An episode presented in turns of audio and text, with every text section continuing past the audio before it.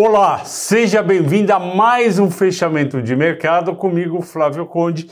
E hoje é quarta-feira, a super quarta-feira, no qual o Fed decidiu, como era esperado, pelo aumento de 0,5% nos juros, de 0 para 0,50 e é esperado mais seis aumentos no ano. E hoje o programa é dedicado ao Gastão Lisboa, que foi o primeiro a comentar no vídeo de ontem. Se você quer um programa dedicado, escreva você assim que o vídeo for para o ar. Vamos aos números. O Ibovespa fechou subindo 1,98 a 111.112. Que coisa boa vim aqui falar do aumento de quase 2% do Ibovespa. E por que, que ele subiu? Ele seguiu as bolsas americanas que subiram o dia inteiro. O Nasdaq fechou com 3,7 de alta, o Dow Jones 1,5. Além disso, o minério de ferro subiu 5% na China,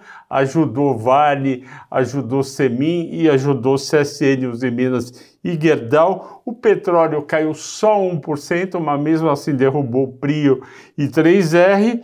E empresas de tecnologia brasileira como a Local Web subiu e outras que tinham caído bastante no mês, o mercado foi lá, investidores, e compraram as ações. O dólar recuou para R$ 5,09, porque ontem tinha exagerado no, fre... no final do pregão a 5,16, com o mercado preocupado que o governo Bolsonaro poderia dar um subsídio à gasolina, criaria um déficit fiscal extra de 27 bilhões, aumentando o risco do país. Hoje veio notícias de Brasília dizendo que essa ideia está descartada. Vamos agora aos destaques. CVC subiu 17, eu vou falar daqui a pouco no destaque do assinante sobre ela, Local Web 10, Inter 9.9, já tinha caído bastante, é normal, Eco Rodovias 8%, o pessoal gostou do resultado,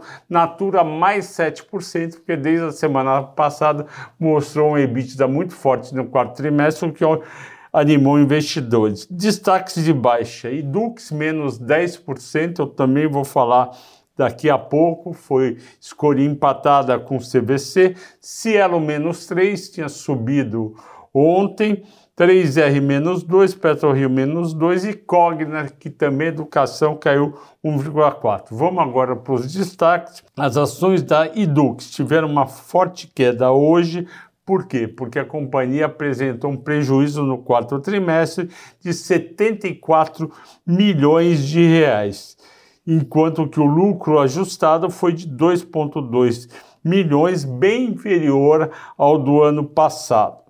Que, que acontece com a, com a Edux que acharam o resultado fraco?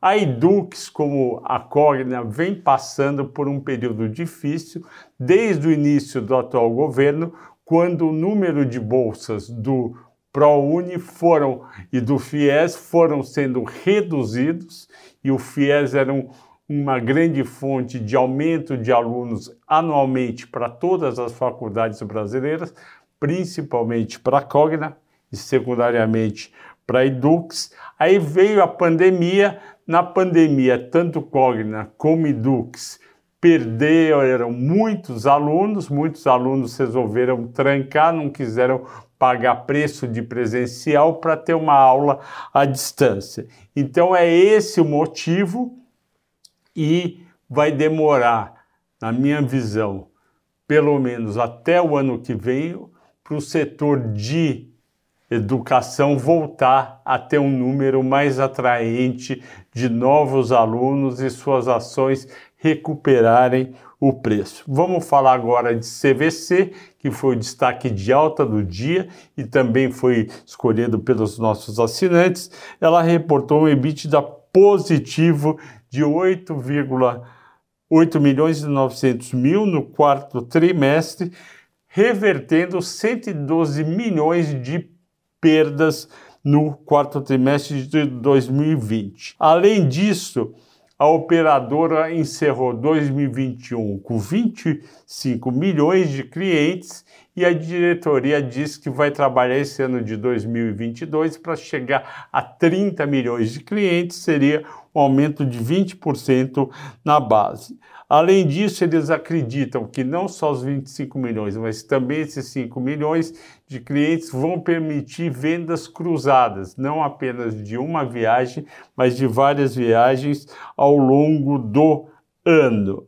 E com isso, o papel subiu bastante, mas a possibilidade da guerra terminar, do custo da, da passagem aérea não aumentar bastante, porque nesse nível de petróleo, a querosene de avião pode cair nas próximas semanas e Azul também subiu, o mercado está um pouco mais esperançoso. Eu acho muito arriscado investir nas ações da CBC.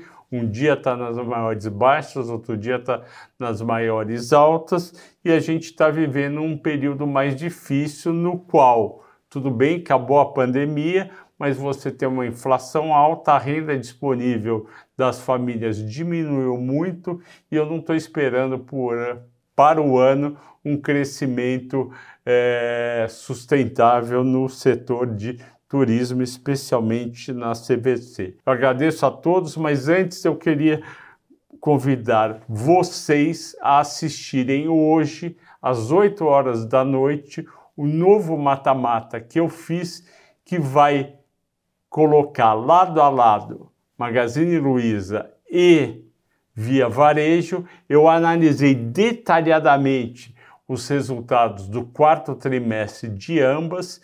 Explico, explico para vocês que ambas tiveram resultados piores do que foram reportados na última linha, por isso que as ações caíram. Conto para vocês que o primeiro trimestre ainda vai ser difícil para Magazine Luiza e, e a Via Varejo, porque é um trimestre fraco, as pessoas estão gastando dinheiro com IPTU, com férias, com material de, dos filhos. Então, ainda tem um período difícil, mas tem um, uma luz no fim do túnel para o quarto trimestre de 2022, tanto para a Magazine Luiza como para a CVC e o preço das ações está muito convidativo. Então assista hoje, quando sair às 8 horas da noite, o novo mata-mata da Levante comigo, Magalu versus Via Varejo. Agradeço a todos por assistir a mais esse fechamento de mercado. Boa noite e bons negócios amanhã.